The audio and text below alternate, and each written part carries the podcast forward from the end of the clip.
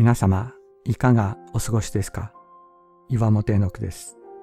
今日も366日元気が出る聖書の言葉から聖書のメッセージをお届けします。10月15日、近づきたいと思うだけで。イエス様は病気に苦しむ人、罪になき社会から阻害されていた人がご自分に近づいてきた時に彼らを癒し、救い、そして言われました。あなたの信仰があなたを救ったのですと。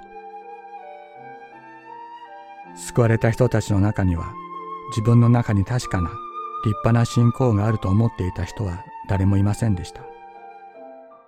自分を癒し、救えるような完全な信仰を持っている人もいませんでした。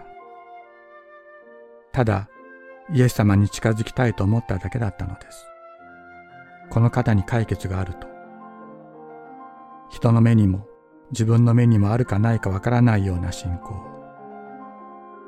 からした根のように小さく、息を吹きかけるだけで飛んでなくなってしまうような私たちの信仰。イエス様はそれを見て、あなたの信仰があなたを救ったとおっしゃってくださっているのです。近づきたいと思うだけでよい。それで十分だ。イエス様はそうおっしゃっているのではないでしょうか。あなたの信仰があなたを救ったのです。安心して行きなさい。ルカの福音書7章50節